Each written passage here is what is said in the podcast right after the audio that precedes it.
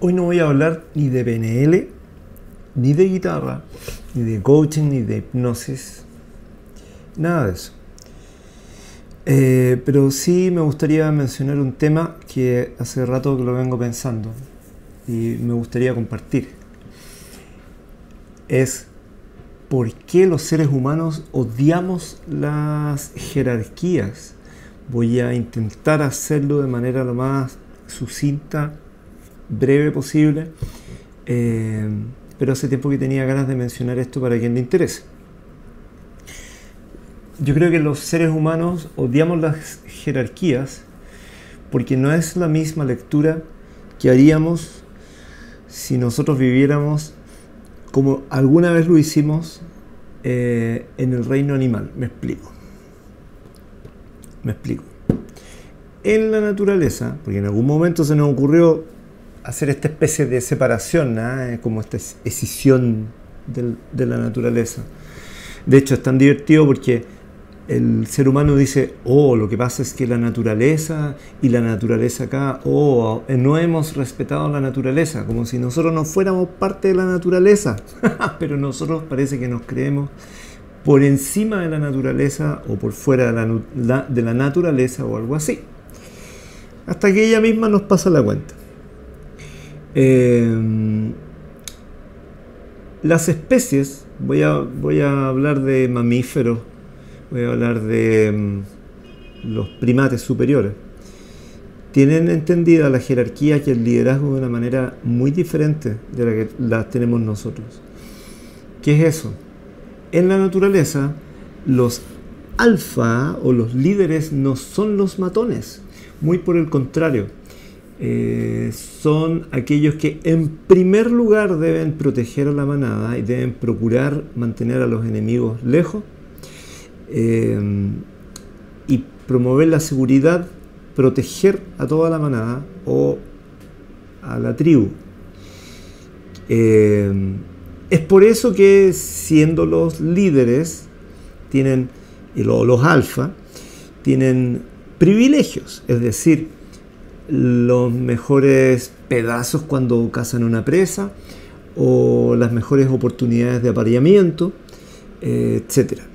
Pero eso no es gratis. ¿Por qué no es gratis? Porque a cambio ellos tienen que proteger, tienen una función, tienen un rol que es fundamental.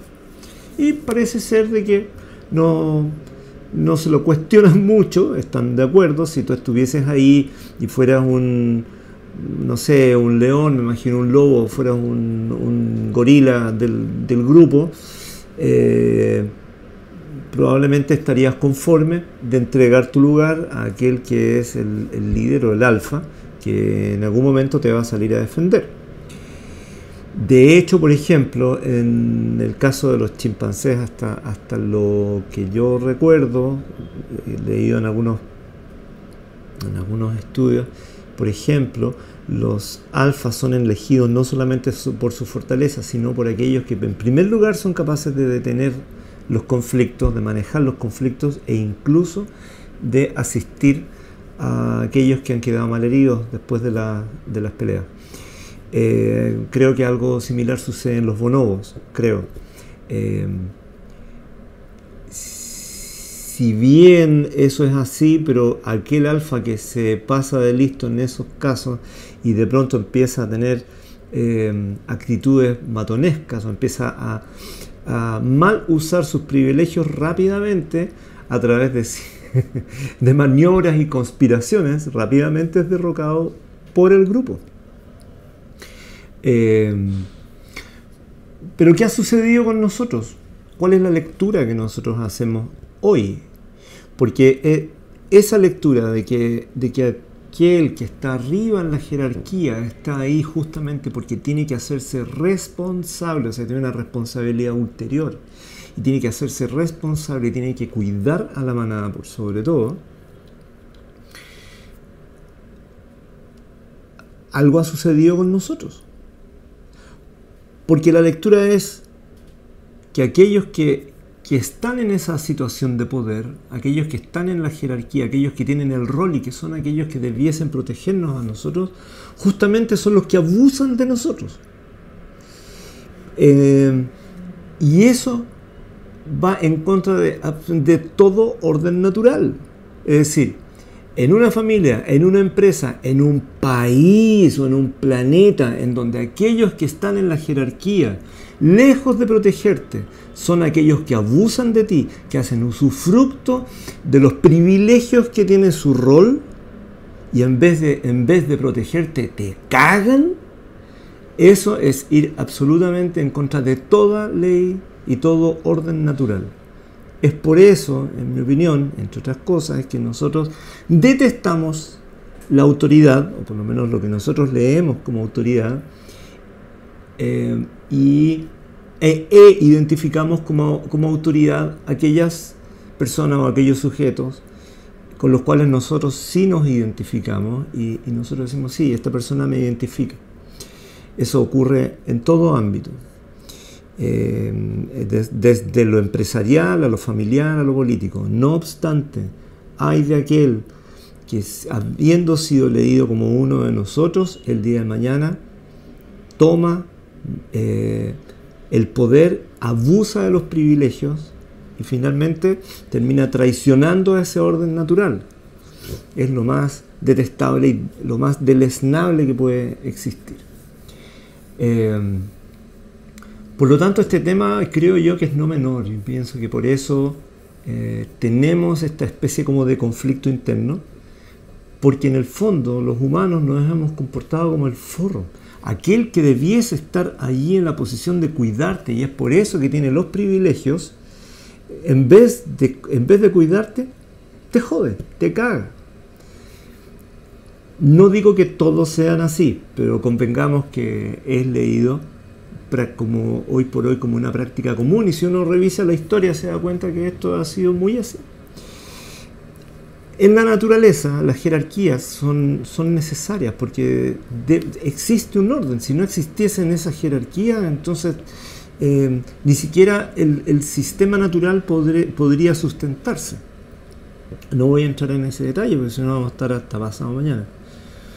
Pero algo nos sucedió a los seres humanos. Algo ha pasado y eso que ha pasado es muy grave. Eh, por eso me parece que, que, es un tema no menor. ¿Cómo leemos entonces que aquellos que debiesen cuidarnos, en este caso, por ejemplo, las autoridades, o, aquellas personas que supuestamente han sido elegidas por nosotros mismos, eh, ¿qué sucede con ellos cuando nuestro sentir es que nos joden en vez de protegernos. Pues sucede algo que es bien particular. Una cosa es lo legal y otra cosa es lo legítimo. Y ahí es cuando está esta, esta suerte de, de, de, distonía o de disrupción. Porque aquello que puede ser legal no necesariamente es legitimado por nosotros. Y algunos aspectos que los consideramos como legítimos como seres humanos, al ser manipulados por estas personas o por, por esta esta cúspide que, en vez de protegernos abusa de nosotros al ser manipulados, entonces terminan siendo ilegales. Em, eso. Yo sé que me estoy yendo de tarro y que probablemente, como decimos en Chile, que probablemente esto no le va a gustar a muchas personas lo que estoy diciendo, pero es mi sentir y siento que, nada, porque tenía que, que tenía que decirlo. Y, creo que hago uso de el derecho legítimo y legal hasta ahora de, mm, expresar esta opinión. Eh, eso. Eh, entonces el llamado a aquellas personas que en algún momento, ya sea en un, en un rol determinado, empresarial, político, hasta familiar si se quiere. Una reflexión, los privilegios son al rol, no al sujeto que detenta el rol. Se acaba el rol, se acaban los privilegios. Eh, lo que implica estar en la cúspide de una familia, de un de una empresa, de un proyecto, de una banda de música, de un equipo de fútbol, de un país. Lo primero es la responsabilidad, es la responsabilidad ulterior.